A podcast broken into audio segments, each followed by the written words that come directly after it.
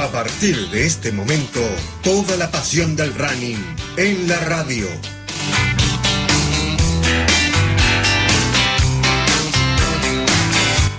Aquí comienza Running por dos.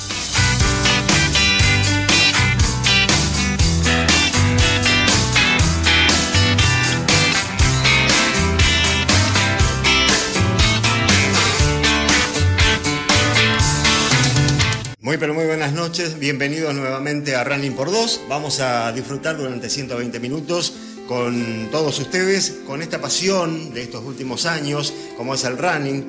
Vamos a, tenemos, eh, Fernando, muy buenas noches. Buenas noches, Omar, buenas noches a toda la audiencia, bienvenidos al segundo programa de Running por Dos. Este, bueno, hoy tenemos un programa bastante lleno de información, de eventos, qué cantidad de eventos que Muchos eventos. Omar, este fin de semana, impresionante. Total. En nuestra zona y En otros lugares también, ¿no?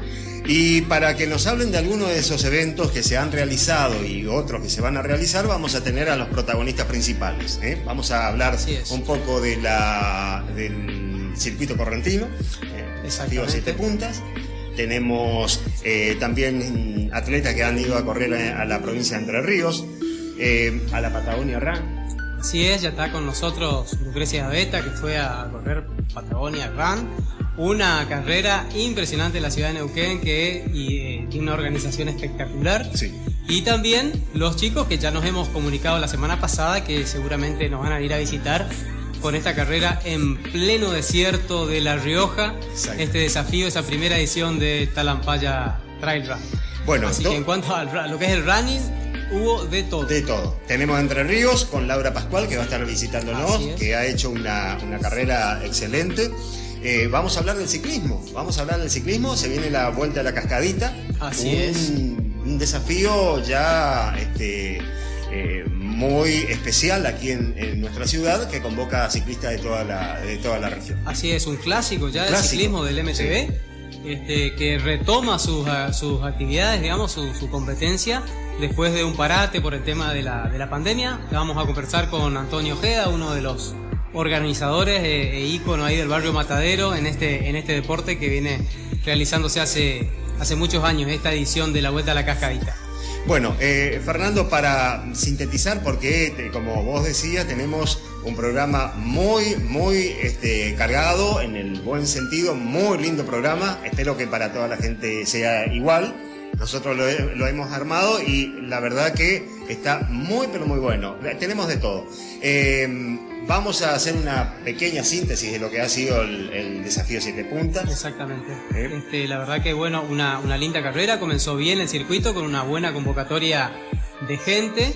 Eh, vamos a tener en, en breve, en, unos minutos, vamos a tener la presencia de la ganadora de 10 kilómetros, Camila Fernández, del grupo Velocidad y Resistencia. También va a estar el, el profe Germán Sánchez hablándonos un poquito de esto. Y como vos decís, bueno, arrancó primera fecha, circuito correntino, con todo, más de 300 participantes en las calles de, de la ciudad capitalina de, de Corrientes, así que eh, salió todo muy bien, a pesar de la lluvia. ¿Qué lluvia cayó, Omar? Exactamente, fue, como dicen ahí. por ahí, la bendición.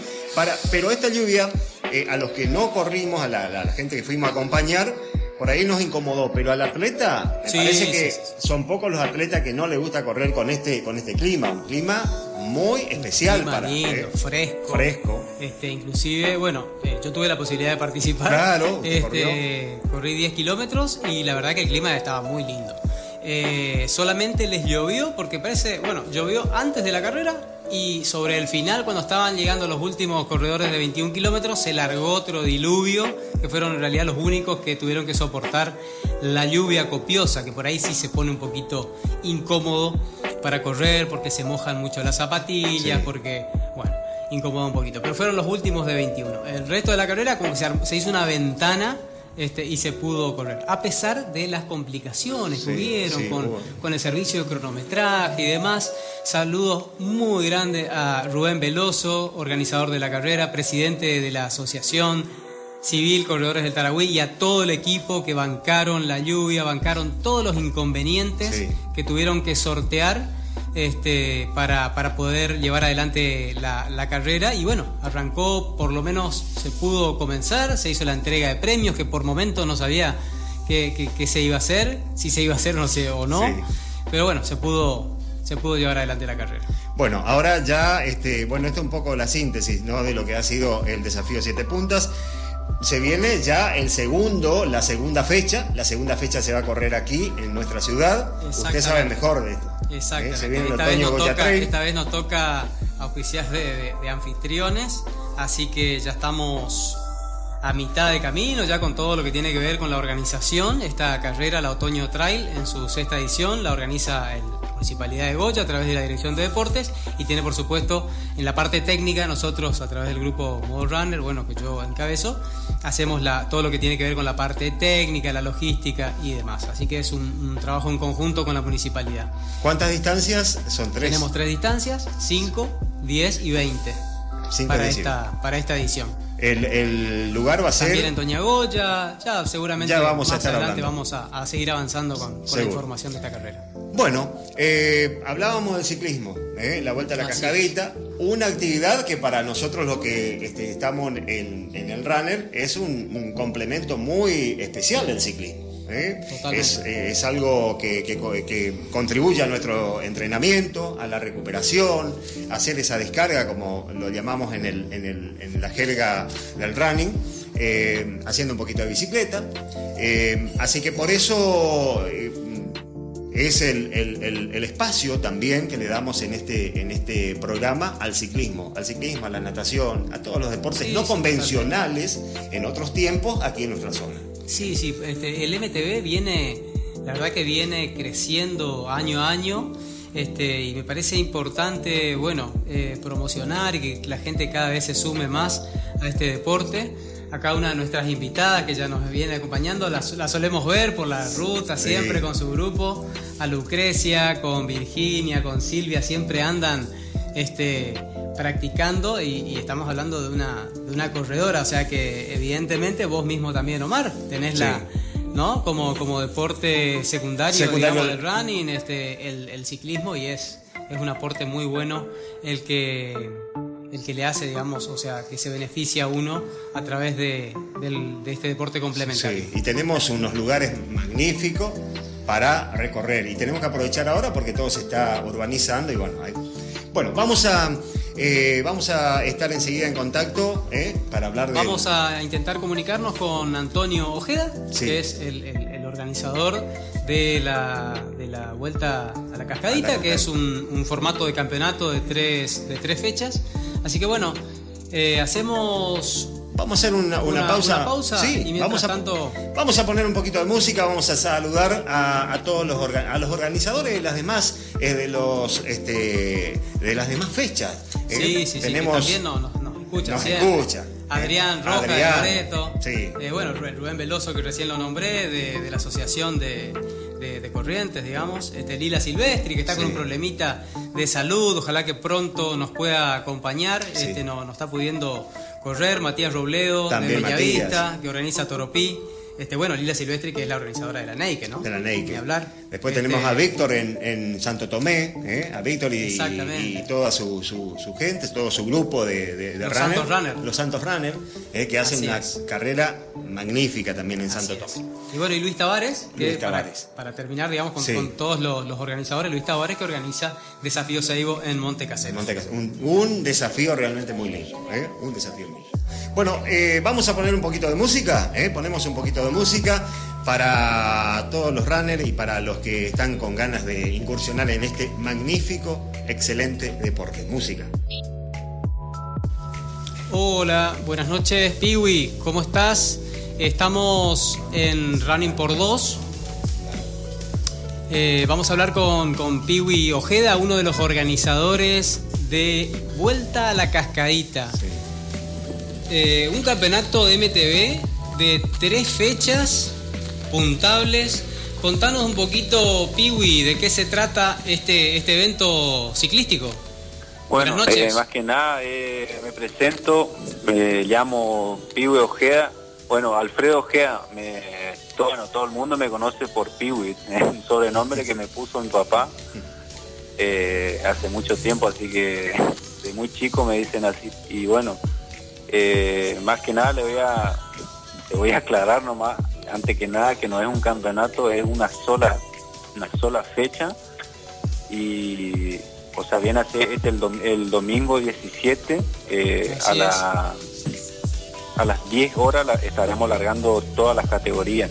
Ah, bueno, Pingui, eh, disculpa, yo me, guié por un flyer nada más que, estaba. Sí, sí, sí, está, eso, información, largamos muy apurado. Este, ah, ok, ok. Así que. Y contanos un poquito de qué se trata entonces esta, esta fecha de la vuelta a la cascadita.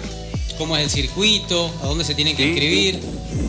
Bueno, eh, antes que nada, la inscripción es acá en mi local, Paso de los Ligres 109. Eh, tengo una, una bicicletería eh, bueno, la mayoría ya deben conocer, viste que eh, la bicicletería Pibe Ojea. Eh, bueno, el circuito es el centro de concentración, el lugar de concentración es en la laguna del Matadero, el barrio Matadero, viene frente de la casa de mi viejo. Antonio Ojea, Antonio tu papá, ¿no es cierto? Sí, mi papá es Antonio Ojea, él fue el primero, el primero que organizó organizó, organizó carrera de mountain bike. ¿Desde hace eh, cuántos años que se viene realizando este evento del barrio Matadero? Mi papá hace 26 años. 26, años. 26 años. Qué, bien. Y bueno, yo casi 25 eh, años hace que estoy yo en el, ciclismo. de los Tengo 30 años y eh, hace 25 años que soy ciclista, por supuesto. Así que, bueno, te voy a contar más o menos cómo es el... ¿El circuito? tema, sí, el circuito. Se larga, se, bueno, el centro, el lugar de concentración en el barrio Matadero, se larga bien enfrente de la casa de mi viejo, que, bueno, agarramos, llegamos, pasamos por la Neuta, llegamos a la ruta, todo por ruta, pasamos a la rotonda, eh, llegamos a la a Colonia Carolina antes de la subida, tiramos para la derecha Ah, sí, donde está el barrio. Entramos por el camino donde se pasó eh, la Neike. Claro. bueno, salimos al golf, al camino del golf. Claro, sí, sí. Pasamos por la calle, llegamos a la cascadita. Hay un poquito de arena ahí. Sí. Ahí empieza la arenita. sí, ahí la, la cascada bajamos.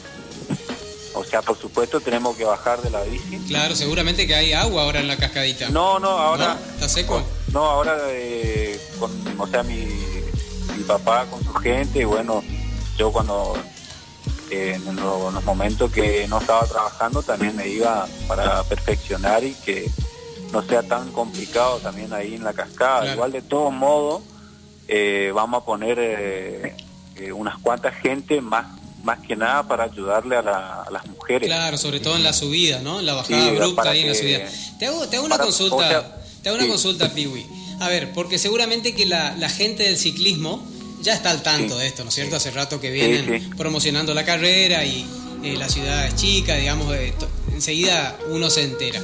Ahora, aquella persona que, que gusta del mountain bike, pero que no es un ciclista avesado, que tiene un entrenamiento no, no tan, digamos, de avanzada, ¿qué, ¿qué posibilidad? ¿Tiene posibilidades de inscribirse de todas maneras? ¿Hay alguna categoría eh, especial para esa persona que por ahí nos anima a competir tan a ver, contame un poquito cómo es esa parte. Sí, eh, hay para esa, para esa, para esa gente que recién se está, se está iniciando, que, o sea, no tiene mucho conocimiento, que recién nunca ha competido, hay una categoría cicloturista se llama, que son la gente que recién recién están empezando. Eh, participativa, una categoría participativa. Participativa es, masculino y femenino, por supuesto. Claro. Eh, Así que todo el que se quiera animar. Qué bueno, qué ¿Y a qué hora va a ser esto? La, el, el, domingo eh, a las 9 horas ya tiene que estar. Domingo a las 9. Domingo 17, 9 horas, Barrio Matadero. se larga la, edición 2022, que sería la edición 27 de esta. Entonces, más o menos de, la, de la carrera. ¿Cómo? tienen la, la edición número 27, más o menos sería esta de la carrera. Así es. no, número 26. 26. 26. Sí. Qué bien, bueno, felicitaciones para vos, para tu, para tu viejo, la verdad que siempre apostando al deporte, yo los lo, conozco hace, hace un tiempo, siempre están en el, en, el deporte, este, así que muy agradecidos en nombre de, todos los que, de todos los deportistas, porque la verdad que eh, el ciclismo viene creciendo muchísimo y estos eventos son, son importantes, sobre todo eh, con estas categorías de cicloturismo que son participativas para que la gente también se anime se siga sumando y seguramente que va a ser la entrega de premios y el, y el cierre de la carrera va a ser ahí en el barrio Matadero, ¿no es cierto? Tal cual, ahí va a ser la largada y la llegada va a ser en el, en el mismo lugar. O sea que aquellas personas que quieren ir a, ver, este, pueden ir a ver la llegada eh, al barrio Matadero, para más o menos a qué hora sería la, el arribo de los primeros ciclistas. está programada la carrera para la gente que más lenta va, que viene a ser la cicloturista, tardará una hora veinte, una hora y media. Y para once y media... a las diez y media estaríamos, estaríamos estarían llegando los primeros. Sí, once y media. Qué bien, qué bien.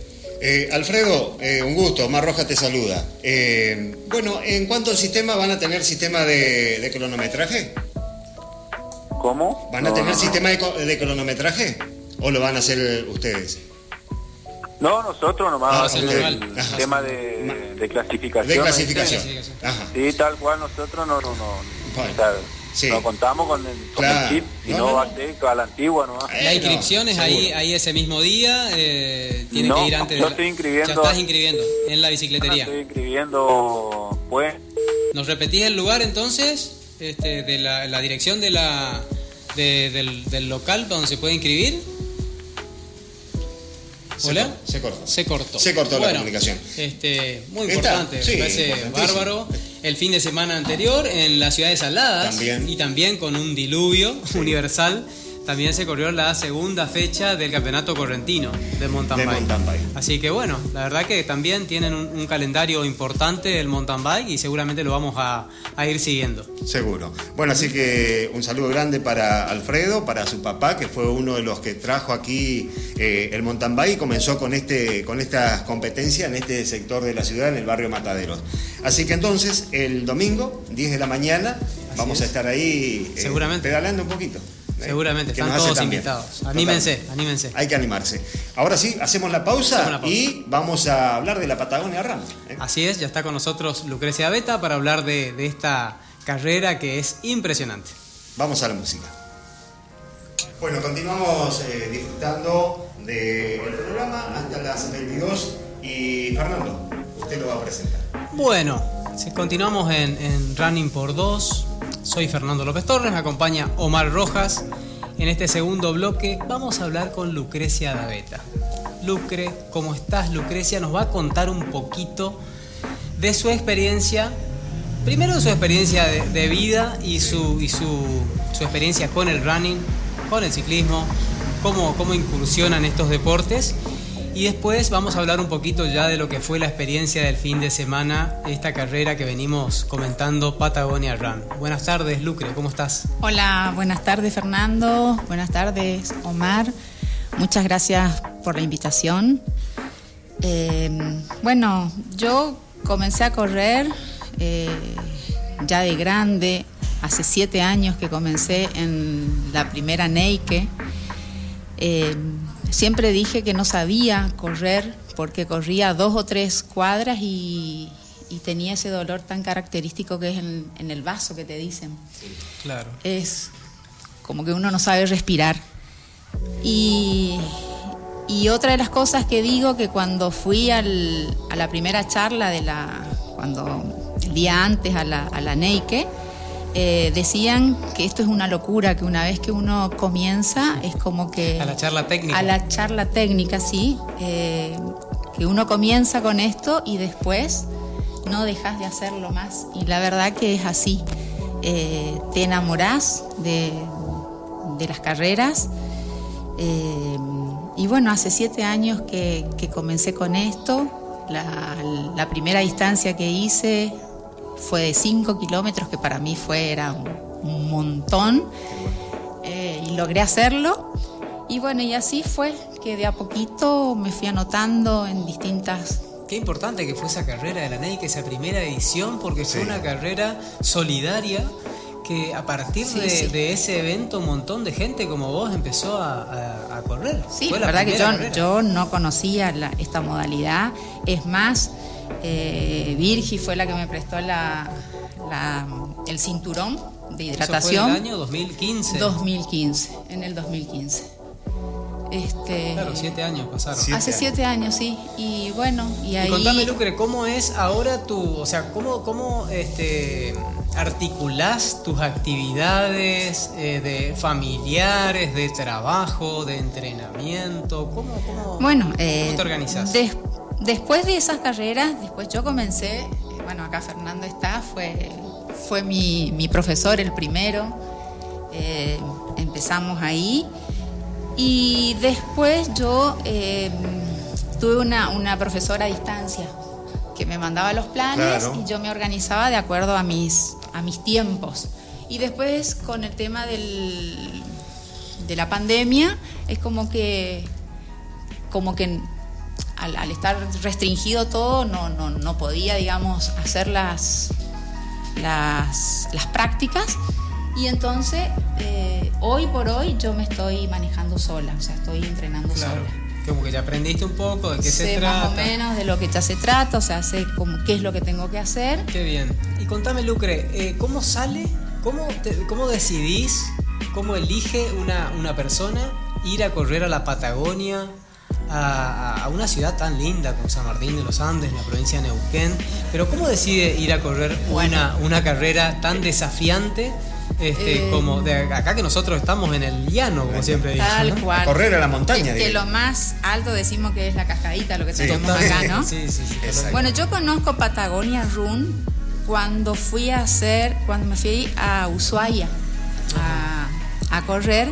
En el aeropuerto yo me encuentro eh, con un señor que era mexicano, o sea, lo conocí, que era corredor porque él seguía vestido con su camiseta de... Sí. Mira Y- lo, lo identificaste sí. por, por la... Por la y él- indumentaria. por la indumentaria. Y eh, conversando con él me dice, ¿hiciste eh, Patagonia Rum? Patagonia Ram? Le digo, no. Y me dice, no dejes de hacerla. Tenés que hacer esa carrera porque Te quedó eso de Me quedó. esa conversación. La verdad que me Mirá quedó. vos, Y una me conversación quedó. de pasada Sí. con, una- Sí. con un ilustre desconocido. ¿Cómo te hace un clic en la cabeza para que para- para- No, y yo, yo lo que dije, ¿cómo este hombre de tan lejos me está recomendando una carrera Sí. nuestra acá en la Argentina? Totalmente. Y la verdad que este señor eh, no estuvo errado porque es la, organización de, Patagonia Run es impecable, no dejan nada al azar.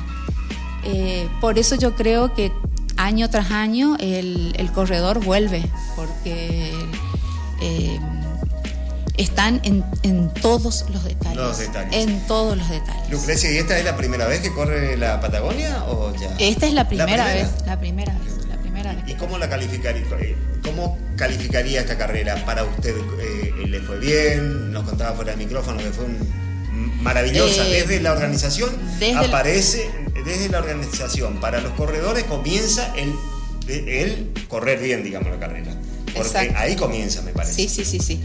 Eh, como yo les, les decía a ustedes, la verdad que no estaba, yo me consideraba, yo me había notado en el 2019 y con el tema de la pandemia eh, se cortó todo y teníamos opción para correrla en el 2021 o 2022. Yo no estaba este, preparada físicamente para el 2021, entonces decido dejarla para el 2022. Eh, y la verdad, tengo que ser franca, eh, tampoco eh, estaba tan preparada en cuanto a, correr. Sí, eh, creo que estuve haciendo últimamente mucho más bicicleta que, que correr. Pero si tengo que calificar, la verdad creo, estoy muy conforme con, con mi rendimiento porque después, en realidad, de, era de 46 kilómetros. 46, O sea, sí, sí, sí. Ya la organización ya nos había este, Sí. Avisado. avisado, Avisado antes. que no sí, eran 42. que no eran 42, que eran 46. Eh, y la verdad que yo llegué entera. Qué así que eso es fundamental para mí. eh, terminar. Terminar. eh, hacer la- otras sí, después, o sea, ducharte y después salir a comer como si nada, o sea, Bueno, Lucre, te cuento que nos están escuchando por Instagram y viendo también por Instagram eh, el Instagram del programa, que es Running por Dos, a través del Facebook de Radio Bitácora, también por streaming. Bueno, te están mandando saludos a nosotros, a vos. Este, también Federico Clemente, Palilo Cadenas. ¿Lo conocés a Palilo? sí, cómo no, por supuesto. Bueno, Sí, sí, sí. este, nos están mandando saludos, así Bueno, que muchas, muchas gracias. gracias. Bueno, muchísimas gracias. ¿Palilo está acá en Goya o no? no Palilo, no sé si Debe estar. sí. ¿A dónde? ¿Por dónde anda Palilo? Y parece que tenía una excursión a la Tenía una isla. excursión. Ah, Eso es lo que nos había dicho. estamos- Así que para él y para todos sus amigos hay un, Sí, un sí, es época de, de- de pesca. de pesca. Sí. Así es. Eh, Lucrecia, eh, 2.430 metros de nivel positivo. O sea que eso había que subir. Que subir. Y Pero usted con su entrenamiento, que dice que no estuvo tan conforme con su entrenamiento, pero lo pudo sortear sin ningún Sí, inconveniente. sí. O sea, era, era, era una carrera muy técnica. Es decir, las subidas eran demasiado pronunciadas y, y las bajadas eh, muy, muy técnicas, eh, muy peligrosas, porque ese día, desde las. Nosotros estuvimos más o menos adentro del, ya del corral a partir de las seis y media de la mañana, que llovía todo el tiempo, Con nunca lluvia. dejó de llover, por eso eh, se extendió un poquito más la largada. Íbamos se a largar a las aún más 8, peligroso, claro, íbamos a largar a las 8 de la mañana, pero largamos a las 8 y media porque los organizadores consideraron, por el tema de la, no había mucha visibilidad, Claro. eh, entonces el, el, el terreno, o sea, mucho barro, mucha, mucha piedra, muy, muy resbaladizo, entonces tenías que, que tener mucho cuidado, pero tengo que decir que la señalización de la carrera, eh, imposible poder perderte. Si vos te vas atento a, lo- a las, a las señalizaciones, cada kilómetro, kilómetro y medio, eso está señalizado con, ya nos te decían en las charlas técnicas, donde vos veías las cintas amarillas, vos no tenías que cruzar la cinta amarilla. Decime una cosa, Lucrecia. eh, escuché que se vive como una fiesta también en la ciudad, ¿es cierto? O sea, la gente acompaña. To- Totalmente. ¿Sí? ¿Es así? Totalmente. Qué lindo, Eh, qué bien. por ejemplo, en la llegada es la gente se agolpa en- Qué bueno. y te está esperando Qué y- bueno. y, te cuenta. ¿Pudiste ver la llegada de los, de los ganadores de, la, de las 100 millas? Que Eh, ganó Pau Capel sí. junto con Sergio Pereira. En realidad no vi, pero sí escuché, porque justo en ese momento cuando nosotros nos estaban, eh, porque nosotros, a nosotros nos llevaban desde la plaza, eh, el colectivo desde, donde, desde la plaza que nos llevaba hasta el polideportivo Chacra 2, donde salíamos, por los parlantes se escuchó que estaba llegando Ah, vos el- escuchabas. claro, el Sí. primer corredor El primer de las corredor. 100 millas. Claro. Y ahí decían que eh, él había esperado porque estaban corriendo este, punta a punta con el Claro, argentino. con el argentino, con Sergio Pereira. Sergio Estábamos Pereira.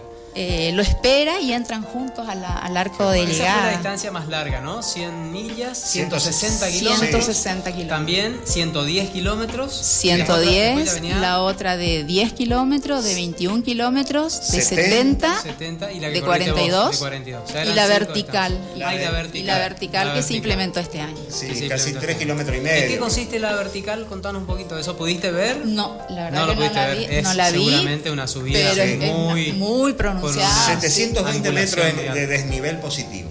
Mirá vos. 720 metros ¿En de desnivel metros? positivo ¿En? eh, en 3 Tres kilómetros y medio. 3 kilómetros y medio. Sí, es mucho. Qué Bueno, bueno. es Este- más o bueno. menos la bajada que hicimos del Cerro Colorado. Tenés, cuando subís al. Cuando tenés que bajar, tenés una Bueno, bajada entonces, de 3 kilómetros. Es una carrera recomendable entonces, ¿sí? Para organizarnos en al- algún año. sí. Todos aquellos que están que ir. escuchando, Todos podríamos tendrían que ir. ir. Yo, bueno, el año pasado fue un grupo de acá de, de Goyanos, Sí. este, que los mismos que este año fueron a Talampaya, que ya está Virginia Esmendi, que nos va a acompañar en un ratito para hablar de esa carrera también. Los mismos que fueron a Talampaya este año, el año pasado fueron a hacer esta carrera y quedaron como vos, no, no, del no. lugar, enamorados de la carrera, vinieron súper contentos. Lucrecia, la próxima, la próxima carrera ahora? Y bueno, yo estaba anotada, estoy anotada eh, también y se suspendió por el tema de, la pandemia. Una en Paraguay, ah, qué bueno. que es eh, no me acuerdo en este momento bien el nombre, pero también, o sea... ¿En Asunción? no, es, no, es, en Asunción. No es en Asunción. No me acuerdo bien el nombre de la carrera, pero es en junio. En junio. bueno, igual nos falta mucho. Este, seguramente, ahora que ya sabes que tenemos el, programa, están este, a disposición los micrófonos para, para acompañarte sobre todo y para enterarnos y para promocionar un poco esto del, del running de los deportes en general, pero bueno, nosotros somos amantes del running y a través de este deporte queremos que la vida, que la gente tenga una vida más, más saludable. ¿Qué te parece? No, y otra de las cosas que yo siempre digo es este que únicamente corriendo uno puede llegar a conocer esos lugares, porque el estar en eso, en ese cerro colorado que justamente lleva su nombre, te quedas impactada con, los, con, con la naturaleza nuestra, con, era, era ver rojo, rojo los árboles, te quedas atónita del, del, de la belleza. Eh, y como les decía antes, decir, cada vez que uno conoce más la Argentina, este, más se enamora. Más se enamora, más se enamora y más eh, orgullosa de, de, nuestro país. De nuestro país. Qué lindo país que tenemos, ¿eh? Demasiado. Qué hermoso país que tenemos. Y recorrerlo haciendo lo que a uno le gusta es doble. Doblemente maravilloso. Exacto, es así. Bueno, bueno Lucrecia. Mil gracias por acompañarnos. Sabemos que te cuesta un poquito, que, no, que, no, que no es lo más cómodo para vos, pero la verdad, hermosa entrevista. Este, muchísimas gracias por acompañarnos y seguramente que no va a ser la, la medalla trajo. La medalla, la No me había dado cuenta, Qué maravilla. Ahora hermosa medalla, ya está, el, ya está la cámara. A ver si, si la, no, la podés mostrar de más cerca. ¿Qué? Una fotito. Estamos, como le decíamos, también pueden comunicarse al 3 70 73 42. Mi teléfono particular, cualquier mensaje, cualquier consulta, lo pueden hacer. Lucrecia, muchísimas gracias. Muchísimas gracias a ustedes. Bueno, los felicito por el programa. Así que muchos gracias, éxitos. Gracias. Y hasta, hasta la próxima, seguramente, ¿no? hasta el próximo desafío. ¿Mm? Vamos con una pausita musical. Le ponemos música. Volvemos enseguida. Bueno, continuamos compartiendo Running por 2, 21 a 15. Y lo prometido, el profesor Germán Sánchez, que es el director de la Escuela Municipal de Atletismo, que depende de la municipalidad de, nuestra ciudad, creador también en la escuela. ¿eh? Profesor, bienvenido, muchas gracias por, asistir a nuestra invitación. Bien, buenas noches eh, Omar y Fernando y, compañía por, la invitación.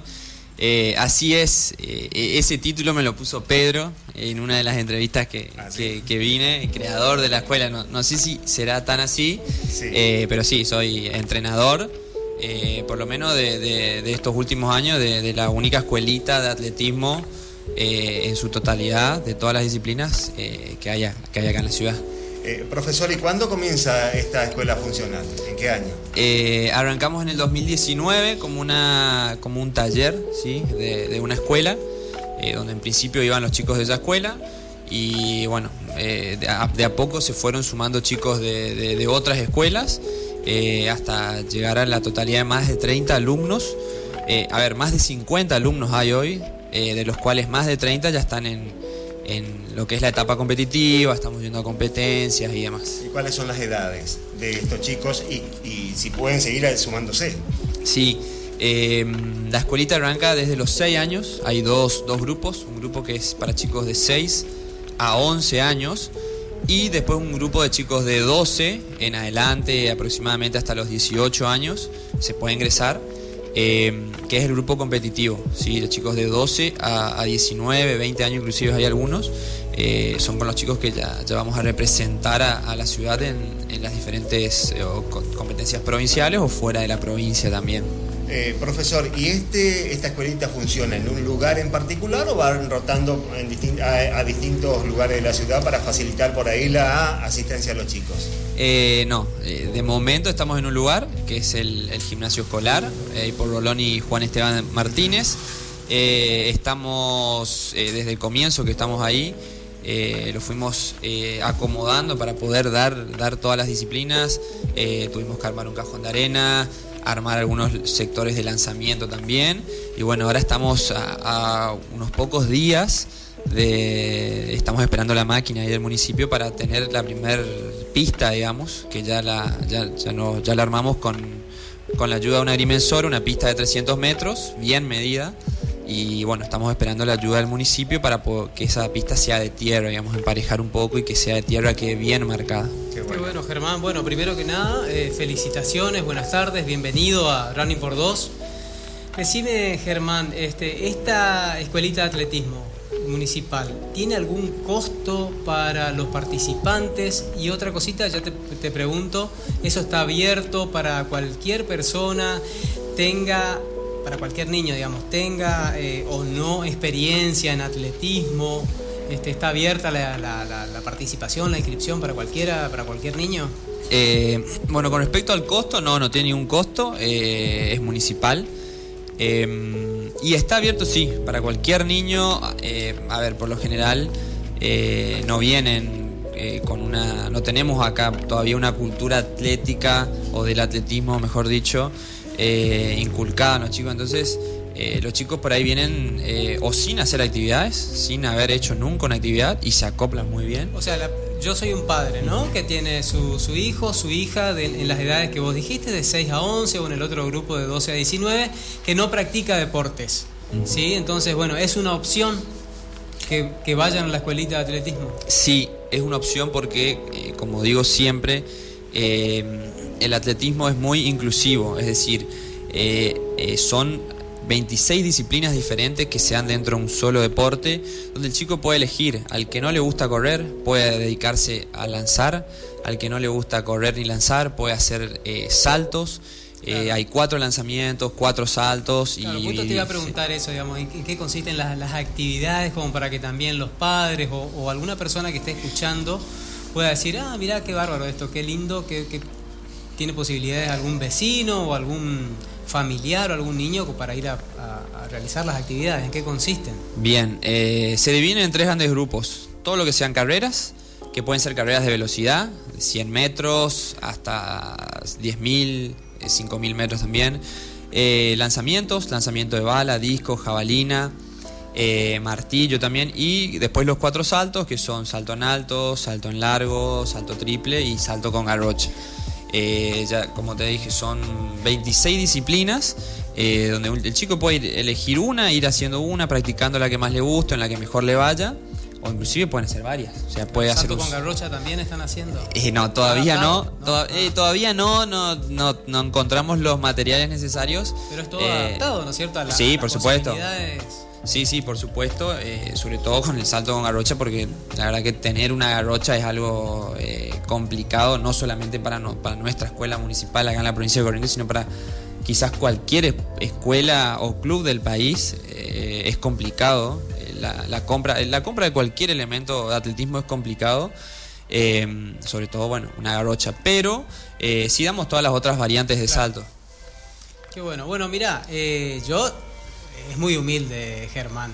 Yo este, quiero contarles que eh, eh, Germán Sánchez no solamente es, digamos, iniciador de la Escuela de Atletismo, sino que también es fundador de un grupo de running muy numeroso en la ciudad, Velocidad y Resistencia, Running Team, que inclusive, bueno, este fin de semana que comenzó el circuito correntino, como hemos hablado hace un ratito, tuvimos también la posibilidad de, de compartir ahí en, la- en- en las pistas con el grupo de Germán este, eh, la, la- carrera de desafío siete puntas en ese día tan lluvioso que fue el, domingo donde se complicaron las cosas pero que salió todo adelante. Contanos un poquito Germán de tu grupo, de los porque también ahí se mezcla un poquito porque tenés eh, alumnos de, tu, de la escuela de atletismo que han participado, ¿no es cierto?, en la, eh, en la distancia de 5 kilómetros, que recordamos que este año tiene una categoría ya no participativa, sino una categoría competitiva, la categoría juvenil, que es de 14 a 19 años. Contanos un poquito.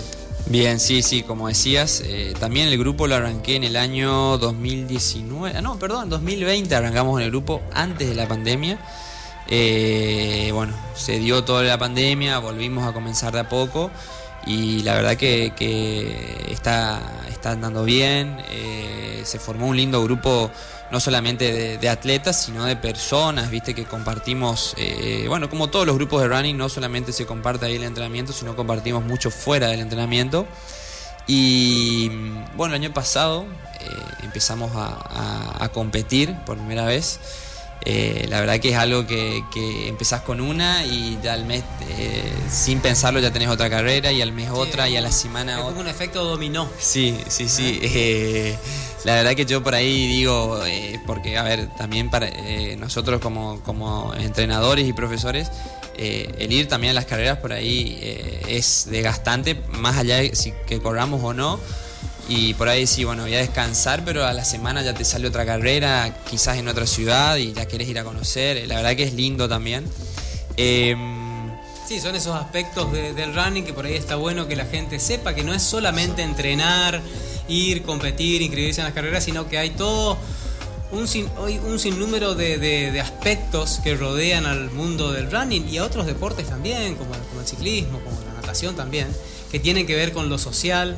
Recordemos que la salud, ¿sí? según la Organización Mundial de la Salud, según la OMS, es el bienestar físico, psíquico y social. Y justamente eh, este aspecto social creo que los grupos de running vinieron a a, fortalecer, a fortalecer que era algo que estaba faltando. Creo que los grupos de running son clave para que este deporte continúe creciendo. Así que bueno, felicitaciones Germán, tanto por, eh, por ponerte, digamos, todas las pilas con la escuela de atletismo, porque la verdad que bueno, ahora tengo entendido que tenés un poco de, ayuda, pero esto que lo comenzaste solo, este, a pulmón, y la verdad que seguramente ya se están viendo los, los, frutos y se seguirán, se seguirán viendo tanto en la escuelita de atletismo como con tu, con tu grupo de running. Así que bueno, ¿nos querés contar un poquito de la... quedó pendiente lo del de, eh, circuito correntino? Eh, sí, sí, sí, la verdad que fue una linda fecha, eh, a mí me gustó. nos fue bien también, sí, no, no solamente en cuanto a medallas y podios, eh, sino también a la participación de, integrantes del grupo que participaron por primera vez eh, y que terminaron bien la carrera, que eso es lo que yo siempre les digo, eh, o sea, no es solamente el ir a competir, sino también el ir a disfrutar, a, vivir la experiencia de lo que es este tipo de eventos. y bueno, además de fuimos 20, 20 integrantes del grupo de running, de velocidad y resistencia, y fue también una nena en representación de la escuela de atletismo, que, es Priscila Romero, tiene 14 años. Y bueno, ella va a participar, eh, esperemos, de, todas las fechas del circuito para, competir. Eh, y bueno, salió primera en, en, la general y en, por supuesto en la, en la categoría, juvenil de 5. Te cuento que eh, nos están escuchando por streaming en, el streaming de, Radio Bitácora, nos están también viendo y escuchando por el Instagram de Running por 2, por Facebook de Radio Bitácora y tenemos saludos de Loreto Running, de Santos Runner, de Santo Tomé. Eh, y Prudencio Robledo, el padre de Matías, gran, amigo. gran, amigo, gran amigo, Prudencio. Así que saludos a Prudencio y a toda la gente de Bellavista, a Matías y a todo el grupo de Matías Robledo Running. También otro grupo importantísimo. Este, y que, también hacen a todo esto que estamos comentando. No quiero olvidarme, Fernando, de saludar al grupo de running de Santa Lucía, que, siempre uno se pregunta, o particularmente me preguntaba, ¿cómo Santa Lucía no tenía un grupo de running? Porque tenemos amigos que corren, ¿eh? en el caso de, Antonio. Eh, y, bueno, están eh, también. Antonio Sotelo, que Antonio Sotelo, a, eh, Daniel Ojeda. a Daniel Ojeda. Y bueno, ellos tienen un, grupo que han participado en, la carrera de Colonia Carolina, donde nos encontramos con algunos amigos de Santa Lucía. Así que para ellos también un gran saludo y el aliento para que, para que nos podamos encontrar en alguna, en alguna carrera, ¿no? Eh, bueno, vamos a continuar con el, desafío Siete Puntas. Eh, está con nosotros eh, Camila Fernández, que es la ganadora de 10 kilómetros. ¿Sí? Así es, así es, así es. Así que se trajeron, un, se trajeron varias alegrías de, este, siete puntas. Más allá de, las- de las medallas, como decía usted, este, eh, Germán, eh, eso de, de compartir que tiene el, el running, ¿no? Porque uno dice, bueno, ¿qué te traes de la carrera? Y me traigo la amistad que conseguí en, la, en el circuito, porque eso también, ¿eh? porque acá eh, se puede hablar de la competencia sana dentro del circuito, pero cada vez que hay un corredor que necesita alguna ayuda, uno sin pensarlo eh, presta esta ayuda, ¿no? Sí, eh, así es, como vos decís, también la, la parte social que, que dijo Fernando. Eh, bueno, siempre eh, el- en el después de la carrera que, que empezamos a charlar de, de cómo les fue, de qué les pareció, sobre todo en las carreras de trail, que por ahí te cuentan, no, que había barro, que el agua, que las partes complicadas. También yo de, de- de afuera eh, veo que los chicos por ahí empiezan o socializan con, con personas de, de- de esa ciudad o de otros grupos de running, eso lo, lo observo yo, digamos. Y, y ellos también me comentan, me dice amigo de tal, me dice amigo de tal, de acá, que ya se sacaron una foto con alguien que no conocían, Sí. pero que se conocieron ahí, eh, que también hace a, a- a todo el entorno de, de estos eventos, digamos. Bueno, y sin ir más lejos, acá hay dos profesores, eh, Fernando y usted, que entrenamos en el, en el mismo lugar y nos estamos constantemente este, saludándonos eh, y Así es. conociéndonos. Compartimos la pista de misma atletismo. pista de atletismo, exactamente. Bueno, vamos a hablar en el próximo bloque con Camila. Eh, eh, Germán, muchísimas gracias. No, por favor, gracias, gracias a ustedes por, por la invitación. Bueno, cuántas Gracias, ma- y también nos encontramos con, Sí. con él entrenando, eh, a eso queremos, eh, entrenando, eh, con frío, con calor, y bueno, esto tiene el running. eh. Sí, sí, sí, sí, sí, ahí tenemos para, para el rato todavía ahí de, encuentros y demás. Seguro. Bueno, gracias Germán y felicitaciones por todo lo que, lo que haces. Gracias a ustedes. Música. Bueno, continuamos con Running por 2, el programa de Running que vamos de 20 a 22 horas por Radio Bitácora 98.9. Fernando López Torres junto a Omar Rojas en, en este programa que hemos tenido de todo, Omar. De todo. La verdad que viene cargado el lindo. programa, muchos eventos. Sí. Este fin de semana en particular hubieron muchos eventos de running. eh, se, jugó- se- se corrió la fecha de- del campeonato correntino de mountain bike, De mountain o sea bike. que este, ensaladas, como hablábamos. Con mucha Ah, lluvia también. Con mucha lluvia. Hablamos un poco del circuito correntino con el profe Germán Sánchez y sus alumnos que anduvieron muy bien.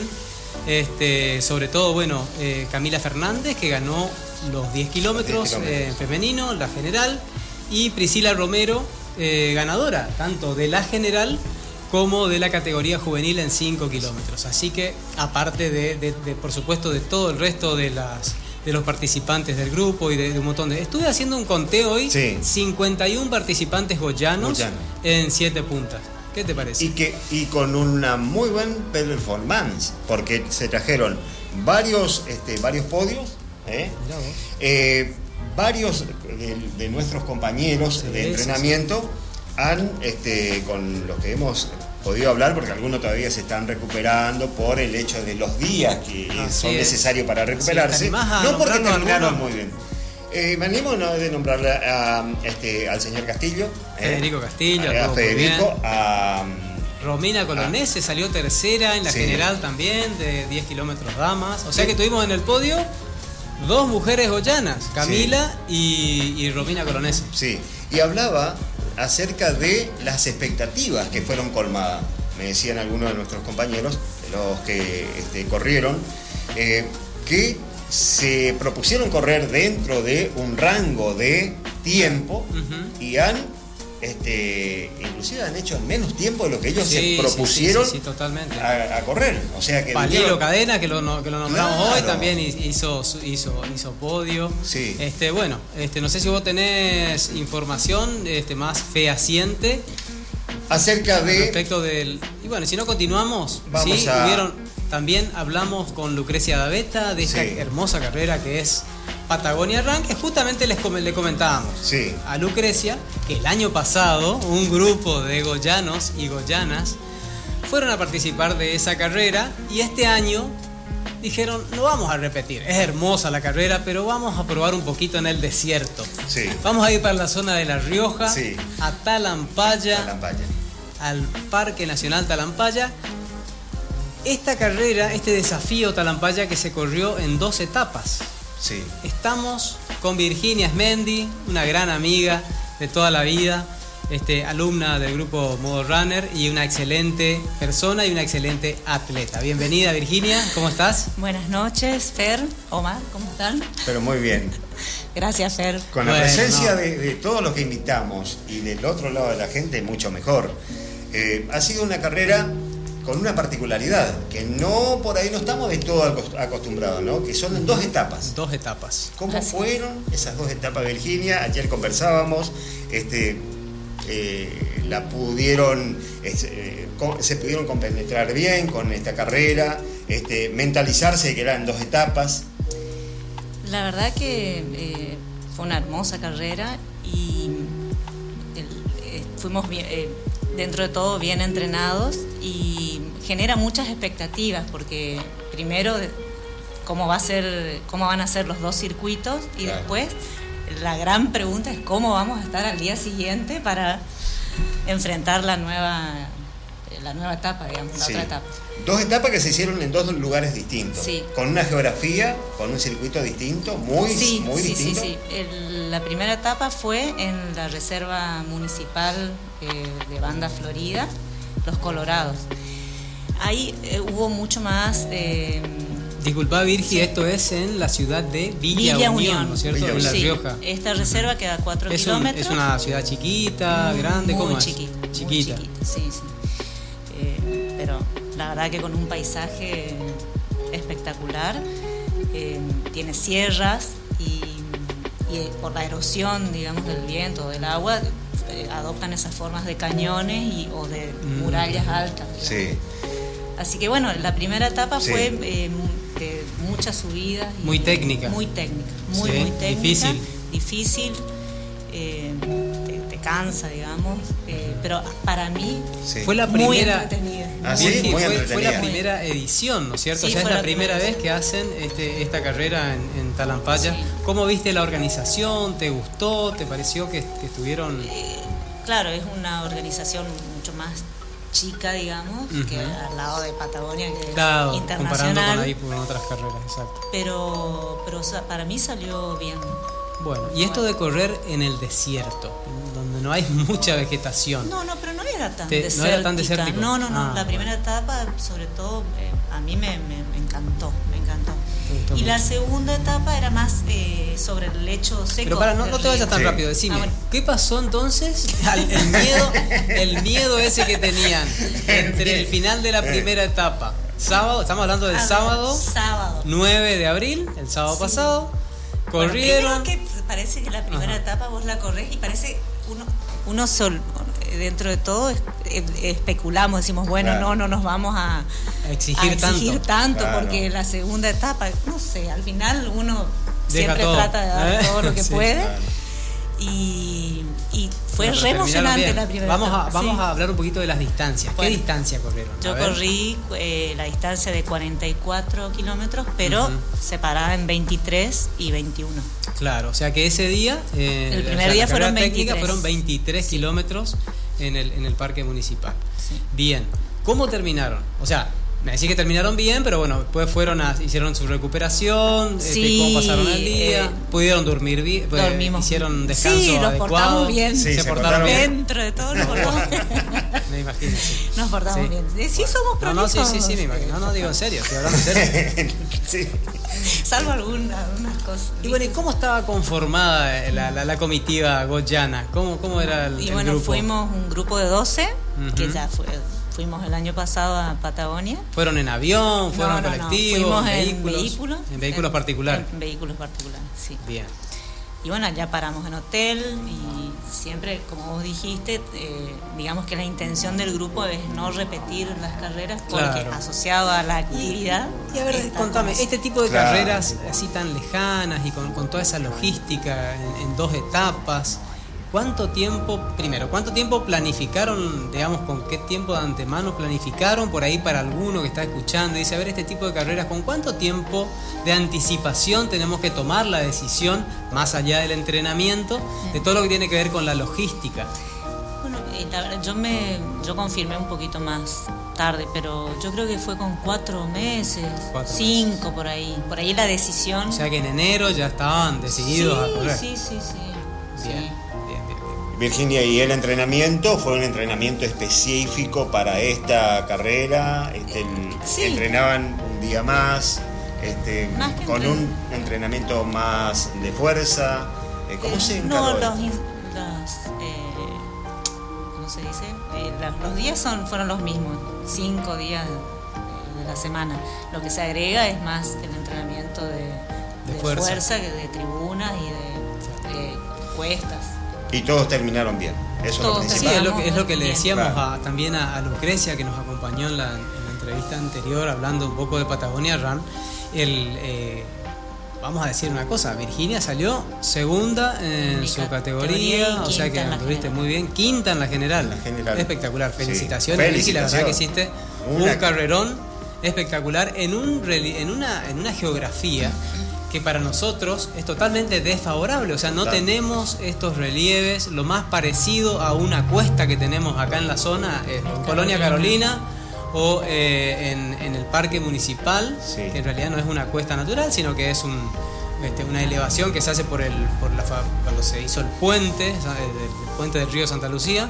Este, y no tenemos esa, esa geografía. Lo más parecido es la cascadita, Sí, que es nada. sí, es sí, un- sí, es- no, ¿no? no, nada. Este, así que bueno, espectacular. Virgi, la verdad, felicitaciones.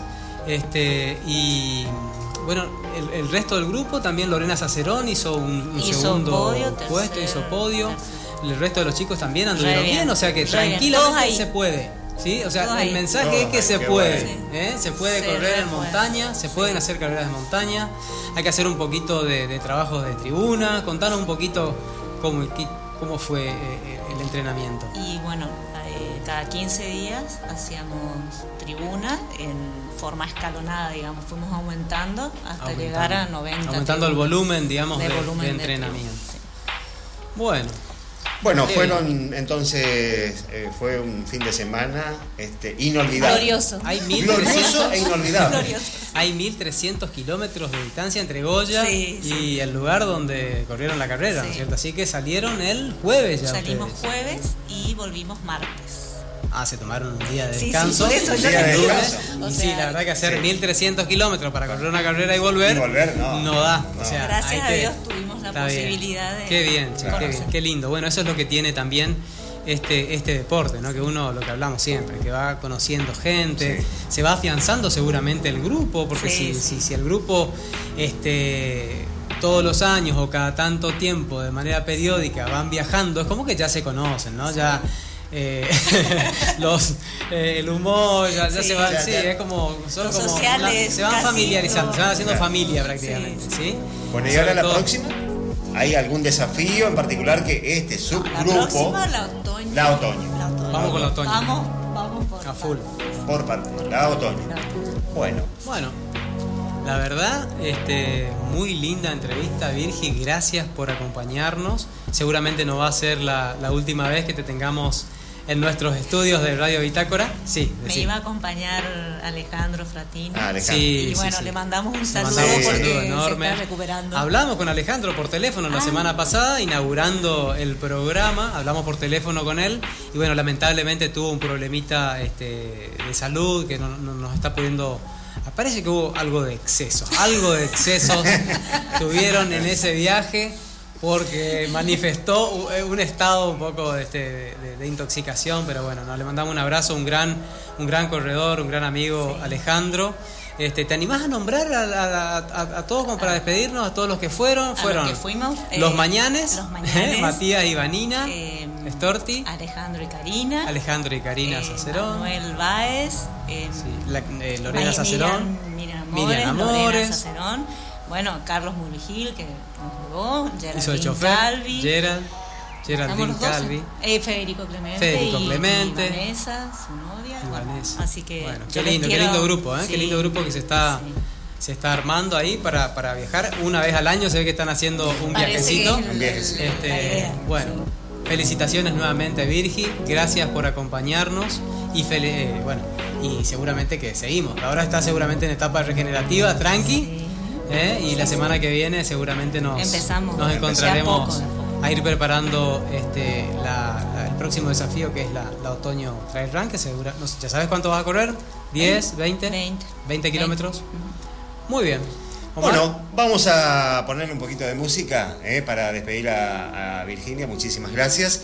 Y en el próximo bloque vamos a hablar ya de lo que del combustible que necesitamos para hacer todos estos desafíos. eh, Porque sin, sin el apoyo, eh, los consejos de una nutricionista, y se complica un poco la cosa. Es lo que se llama entrenamiento invisible, ¿no? Es todo lo que uno hace fuera de- de- del entrenamiento específico. Así que bueno, la tendremos en el próximo bloque a, a la licenciada Florencia Sasso. Gracias Virgi. Gracias a ustedes por la invitación y Fer, muchas gracias por tu acompañamiento, nuestro, Bueno. nuestro coach. Y a- agradecerle también al grupo que la pasamos divino. Dale. Saludos para todos. Música. Continuamos compartiendo Running por dos. Bueno, vamos a presentar, eh, hablamos de la nutrición, que es tan importante para, para el ser humano, pero una nutrición en particular y en especial para eh, el deportista, principalmente el runner. Por eso está con nosotros la licenciada Florencia Sasso, también eh, corredora. eh, eh, nos hemos encontrado en algún circuito de entrenamiento. Licenciada, bienvenida, muchísimas gracias por asistir a nuestra invitación. Bueno, buenas noches Omar, eh, buenas noches Fer, gracias por la invitación, por brindarme este espacio para conversar con ustedes. Un gusto. Bueno Flor, este, gracias, gracias por venir la- a este programa Running por Dos. Eh, nos gustaría, como para arrancar la entrevista, que nos comentes un poquito. A ver, aquella persona que, que está queriendo cambiar sus hábitos, que ya tomó la decisión de cambiar sus hábitos de alguna manera, de, de forma saludable, eh, está decidido a realizar alguna actividad física y quiere... eh, por supuesto, todos sabemos que la alimentación eh, tiene mucho que ver con, con- con el peso, digamos, una persona que está con algún sobrepeso, que está queriendo empezar a, a bajar de peso. Eh, ¿Cuáles son los conocimientos básicos que debe tener una persona? ¿Qué, ¿Cómo la podés ayudar a esa persona más allá de la consulta que puede hacer, este, digamos, al, al- al- al consultorio, valga la redundancia, pero... ¿Qué, qué le podés aportar, qué le podés sugerir a esa persona que está queriendo empezar a cambiar de algunos hábitos para bajar de peso, para dedicarse a un poquito más, a, a re- acercarse un poquito más al deporte?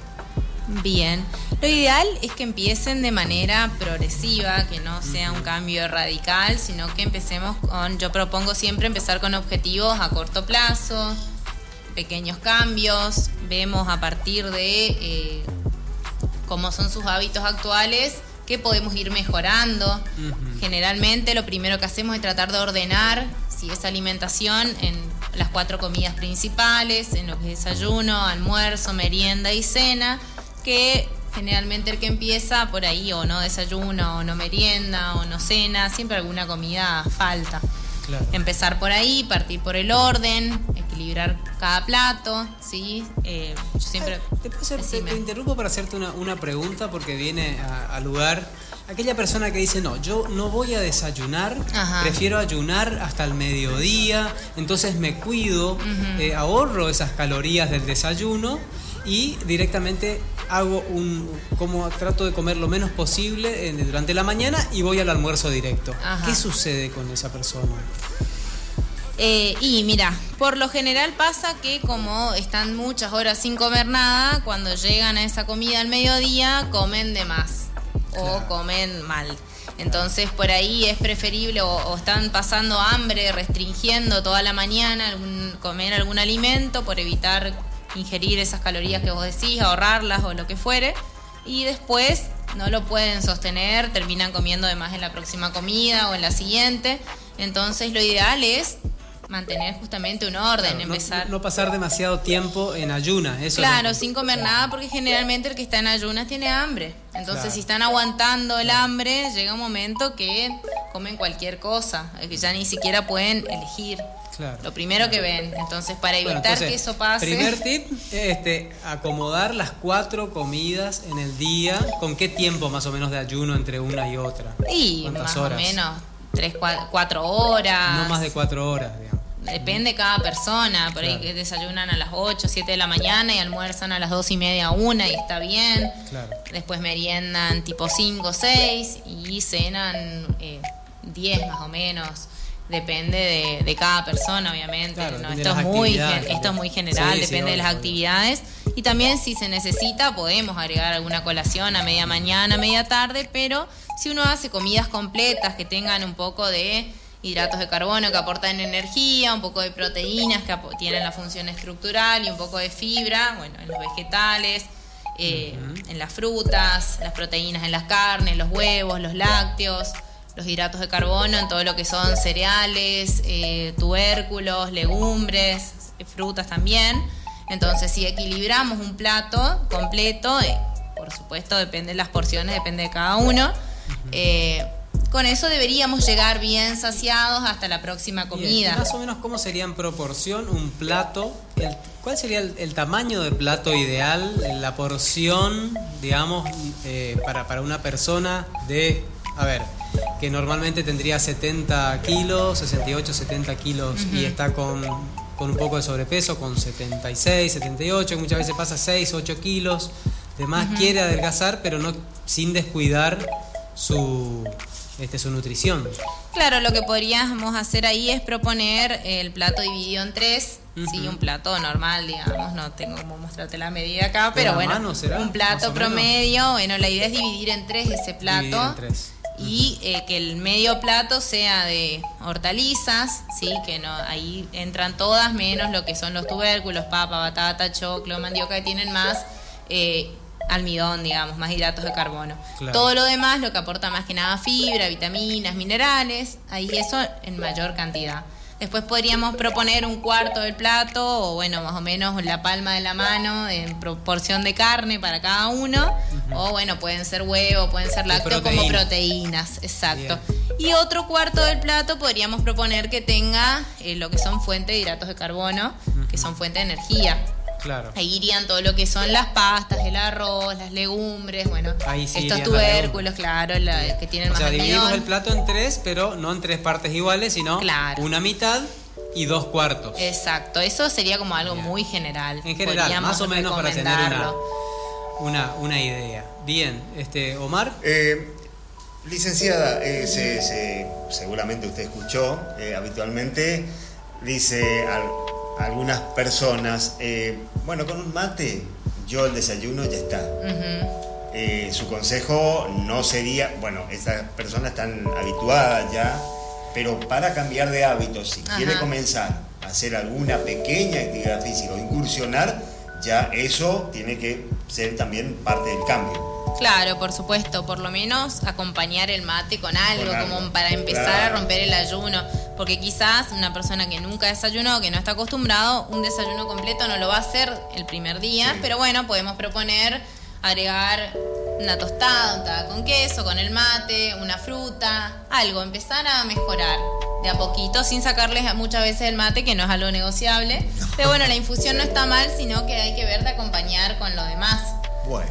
Y de a poquito empezar De a. a poco, todo de a poco. Bueno, también en el próximo eh, bloque, Fernando, usted tiene otra pre- otra pregunta. No, me parece, me parece que está, está bien este, este- estos consejos. Este, por ahí eh, eh, lo que me quedó pendiente justamente es saber el desayuno. eh, el desayuno y la merienda, que sería, eh, hablando de cuatro comidas, ¿no? Ajá. Sería desayuno, almuerzo, merienda y cena. Ajá.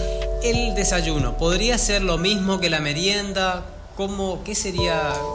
Eso, ahí? eso dependería de cada uno, pero sí, Ajá. podría tener. eh, hay personas que desayunan y meriendan lo mismo y es lo que les queda cómodo, lo que les gusta y está bien. Hay otras que lo varían y buenísimo, mejor porque incorporamos danos un distinto. ejemplo, a ver, un ejemplo de un desayuno, no ideal, pero un desayuno tipo. Y por ejemplo, un café con leche, con una o dos tostadas, untadas con queso descremado, con una fruta chica, por Claro, ejemplo. Ese claro. sería un desayuno completo.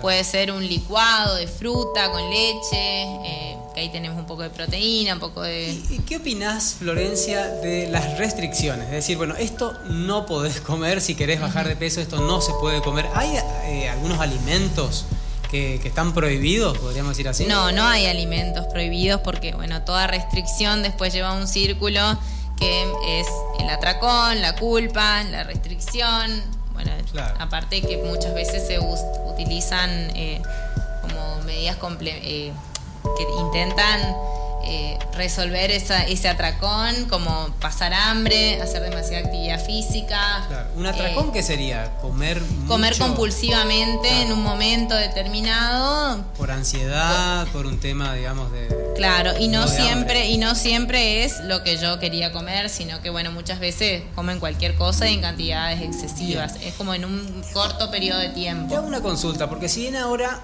a ver, eh, mermó el calor, Ajá. no está haciendo este, mucho, mucho calor, empezaron los frescos, y si bien, a ver, tiene que ver con la nutrición, esa es la primera pregunta, la hidratación, la, la incorporación de minerales, de vitaminas, ¿tiene que ver con la nutrición o es algo totalmente distinto? Y lo otro es, eh, en temporada de otoño, invierno, este, en estos días frescos, mucha gente descuida un poco la hidratación, sobre todo Ajá. aquellas personas que practican deportes. ¿Qué sugerencia le darías? Bien, primero que sí, forma parte de la nutrición, por supuesto. Eh, el agua participa en la mayoría de los procesos metabólicos. Eh, la necesitamos para que el organismo funcione bien.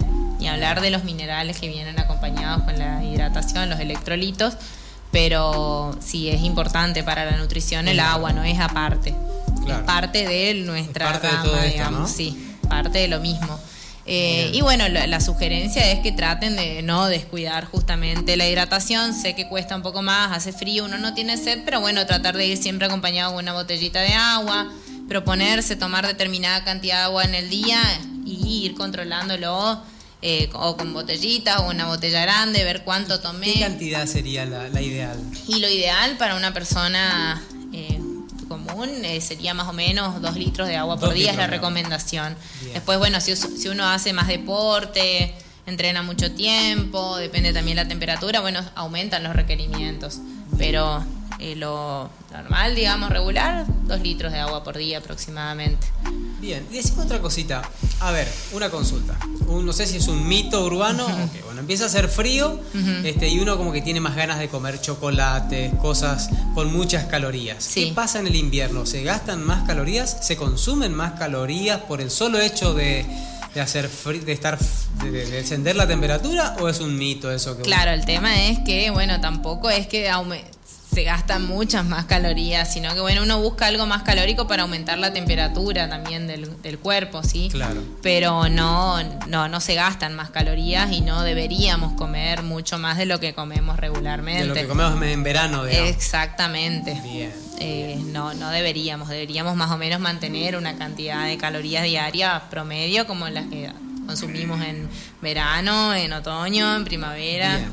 Bueno, les recordamos a los oyentes eh, que pueden consultarnos a través del 3 70 73 42. Es mi teléfono particular. Soy Fernando López Torres. Me acompaña Omar Rojas. Está con nosotros la licenciada Florencia Sasso hablando un poquito de nutrición. De, de- de tips relacionados a lo que tiene que ver con la nutrición en general. En general.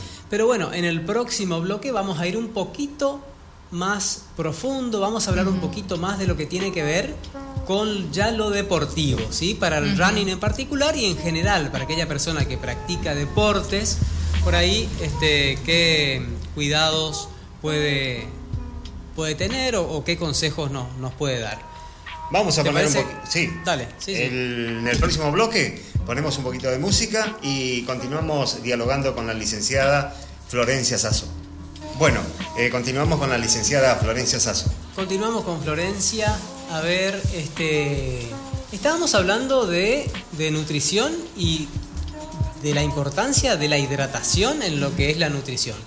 Y hablaba un poquito fuera del aire anteriormente eh, respecto de las personas que intentan a través de la transpiración, o sea, de transpirar más, con métodos, por ejemplo, envueltos en... Hemos he visto personas corriendo, por ejemplo, envueltas en plástico o sobreabrigadas en pleno verano para entre comillas, adelgazar, ¿sí? Para perder eh, este peso.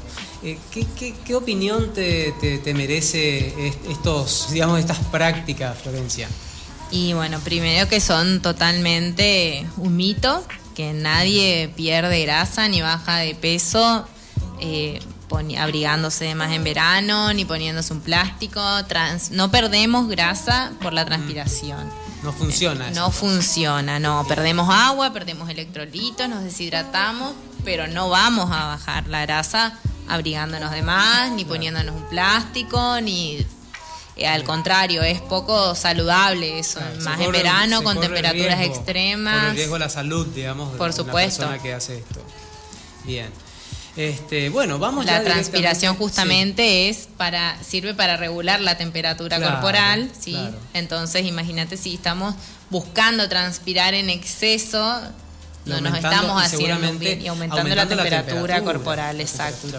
Bueno este se puede sufrir un golpe de calor con más facilidad seguramente de esta forma. Bueno, lo, hacemos esta mención porque lo, lo, lo, vemos. Lo vemos. Y, bueno, la verdad que este, eh, está bueno que a través de este programa podamos también difundir prácticas saludables y desmitificar un poco algunas, algunas cuestiones que eh, lejos de favorecer la salud este, pueden, pueden traer algunas consecuencias malas. Totalmente. Bueno, a ver, vamos a ir un poquito más digamos, específicamente a lo que tiene que ver con el entrenador. O sea, aquella persona que ya está entrenando, que hace una práctica deportiva, en este caso nosotros somos amantes del running, pero cualquier práctica deportiva, cuatro, cinco o inclusive hasta seis o siete veces por semana, una hora, una hora y media más o menos cada entrenamiento, tal vez el fin de semana una tirada más larga, de una hora y media, dos horas. ¿Qué cuidados tiene que tener un atleta que no tiene que descuidar. Y este, también te quería hacer sobre esta pregunta otra, que tiene que ver con las proteínas, porque muchas veces este, no hay que descuidar el tema de las proteínas, lo que por ahí hay que ver es, bueno, hasta, hasta cuánto, digamos, de lo que es la proporción de un, de un plato, de una, dieta, ¿no? de una alimentación en el día de proteínas para una persona que realice una práctica aeróbica eh, de resistencia como es eh, running. Bien, en realidad el tema de las proteínas, los requerimientos van a variar mucho de una persona a la otra. Eh, siempre lo ideal es tratar de cubrir con los alimentos todo lo que se pueda y en caso de necesitar se recurre a un suplemento. Pero lo ideal es tratar de cubrir con los alimentos, los huevos, las carnes, los lácteos, bueno, los cereales, las legumbres, etcétera, ¿sí? Eh, tanto lo que ¿Cuáles son los animal como que, vegetal. Que, tienen una buena proporción de proteínas, de buenas proteínas? La quinoa, la avena, por ejemplo, después las legumbres tienen buenas proteínas, lentejas, garbanzos, porotos, soja. Eh, eh, dentro de lo que es vegetal, ¿no es cierto? Claro. después, por supuesto, bueno, las carnes, los huevos. Huevos son muy amigables, tienen muy buenas proteínas y los podemos consumir en distintos momentos del día, tanto desayunos, meriendas como almuerzos y cenas. Antes, de continuar con la próxima este, pregunta, continuar con esta charla tan interesante que estamos teniendo, decime, aquella persona que por ahí eh, no queda del todo conforme con lo que estamos hablando, quiere hacer una consulta con vos, ¿Cómo puede hacer? ¿A dónde te encuentran? ¿Un teléfono? ¿Cómo, cómo podemos hacer para, para aquella persona que quiera por ahí o, que le hagas una planificación alimentaria más específica? Bien, los turnos los manejo yo eh, con mi número de celular que es 15 23 10 39. Yo estoy atendiendo en el centro de la doctora Ibaldi por 25 de mayo 367 y en el centro redes también de, con Ariel Esmay estoy, eh, que es por la Tucumán, casi Pujol. Perfecto. Para turnos ahí me tienen que llamar al centro redes que no me sé el teléfono de memoria, pero eh, lo pueden encontrar fácilmente en las redes. Bueno, licenciada, eh, yendo un poquito a este deporte que tanto nos apasiona como es el running, eh, el consumo de proteínas, porque hay muchos que corremos y no sabemos en qué momento, antes, después del entrenamiento. ¿Cuál es el momento ideal para el atleta el consumo de proteínas? Lo ideal es consumirlos durante todo el día, incorporarlos tanto en desayunos como en meriendas, en almuerzos, en cenas. Eh, No hace falta que específicamente sea en un momento particular y podemos consumir tanto antes de entrenar como después de entrenar. Eh, lo ideal es siempre acompañado con nuestra fuente de energía, que son los carbohidratos por excelencia, más en el running, ¿no? Sí. Que no solo sean proteínas antes de entrenar, ni solo proteínas después. Siempre combinadas con esos hidratos de carbono que nos van a dar el combustible para entrenar y que nos van a permitir recuperar también después nuestras reservas para poder llegar mejor a los próximos entrenamientos. El tiempo de ese consumo de, de alimento y de proteína en particular, eh, antes de entrenar, ¿con qué periodicidad debe ser? ¿Cuánto tiempo tiene que pasar para comenzar a entrenar después de que, ah, consumir esa proteína? Y mira, lo ideal es dependiendo de la comida, por ejemplo, si es después de un almuerzo completo, lo ideal sería que pasen una o dos horas, por una cuestión de que necesitamos tiempo para poder hacer la digestión y para poder entrenar cómodos y bien, sí. para mejorar el rendimiento. Si yo como y voy a un almuerzo con proteínas, con carbohidratos, con vegetales y a los 15 minutos salgo a correr, eh, seguramente me va a generar alguna indigestión porque no hubo un tiempo prudente, ¿sí? Eh, si yo voy a salir a entrenar dentro de media hora y quizás no me conviene consumir todo eso, a lo sumo una banana, una barra proteica o de cereal, pero no mucho más que una colación pequeña, ¿sí? Eh, lo mismo con el desayuno. Sí. Y bueno, eh, seguramente vamos a tener muchos programas más por delante para hablar con la licenciada.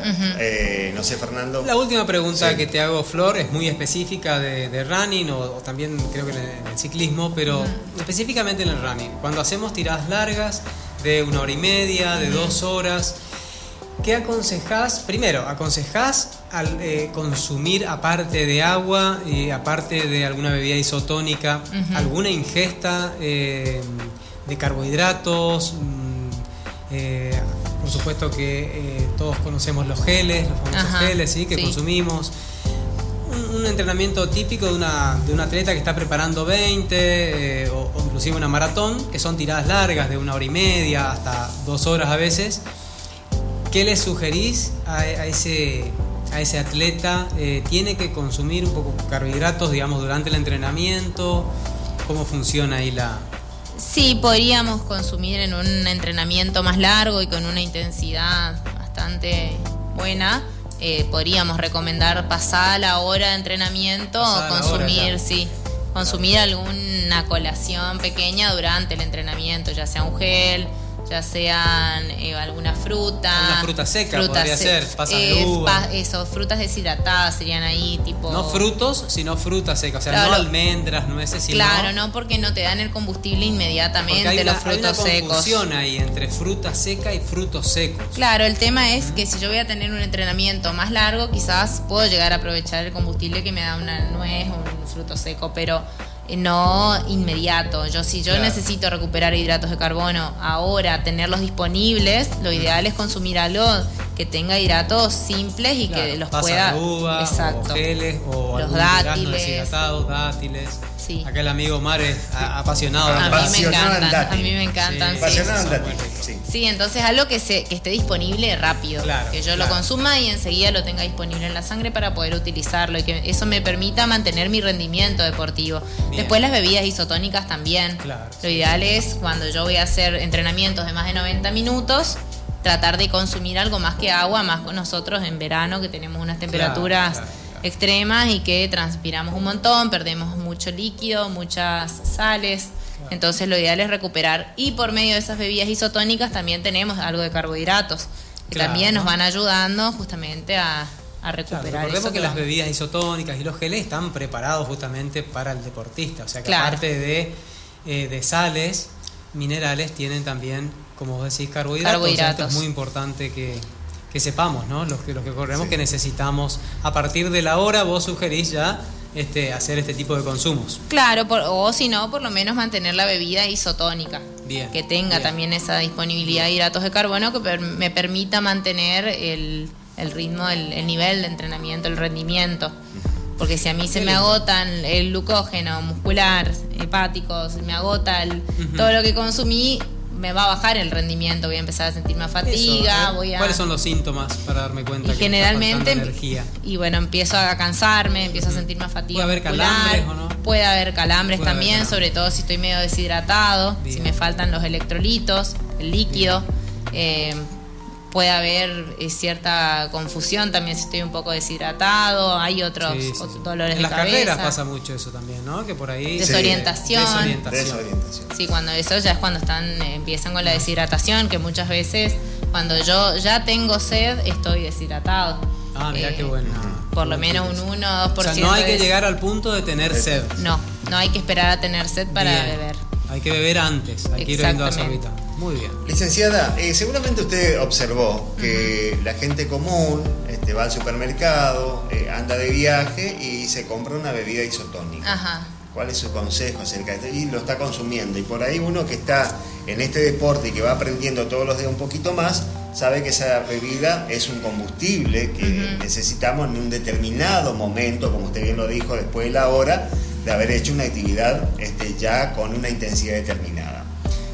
Es eh, aconsejable que las personas consuman esta bebida como puede consumir cualquier otra eh, gaseosa.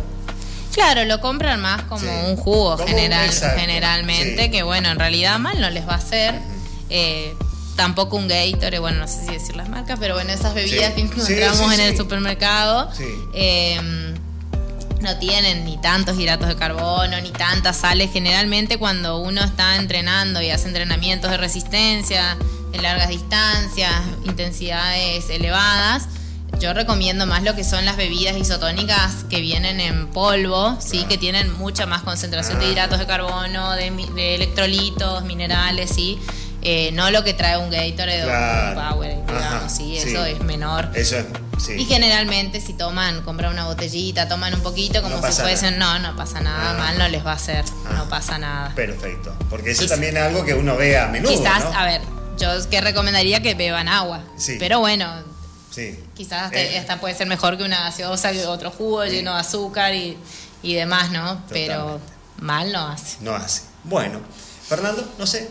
Una última que- pregunta. Sí. A ver, una consulta y terminamos. Este, porque me, me han preguntado, me acordé mientras estaban Sí. hablando justamente de eso. Eh, el consumo de un gel antes de una carrera. Eh, ¿Qué eh, opinión te merece de consumir un, un hidrato, digamos, con tantas fuentes de, de hidratos de carbono, como un gel, antes de salir a correr? ¿Te puede trae algún beneficio o no? Eh, y mira, son, los geles tienen hidratos de carbono simples que se absorben rápido y tienen alta disponibilidad, digamos, en el momento, ¿no?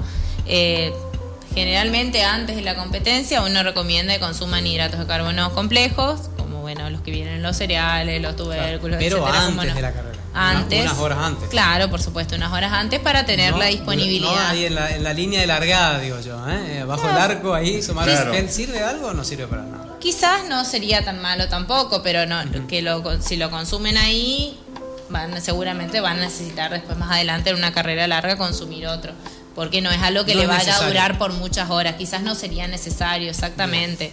No creo que le genere un daño ni que interfiera con el rendimiento. Al contrario, quizás ayuda, pero eh, no es necesario en ese momento que todavía ni empieza.